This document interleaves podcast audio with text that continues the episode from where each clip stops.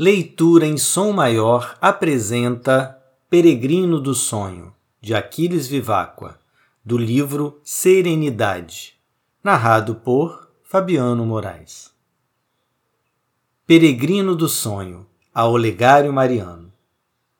Peregrino do sonho, semeando esperança, veio por entre as lágrimas salientes do arvoredo, bendizendo os montes, o sol, toda a natureza. Parou à margem do tanque raso, cheio de água azul, onde andava uma estrela perdida. Sob as tranças dos chorões, qual o narciso curvado à beira do tanque, numa autocontemplação, ele ficou. Sentiu que a velha alma se lhe renovava e cantou.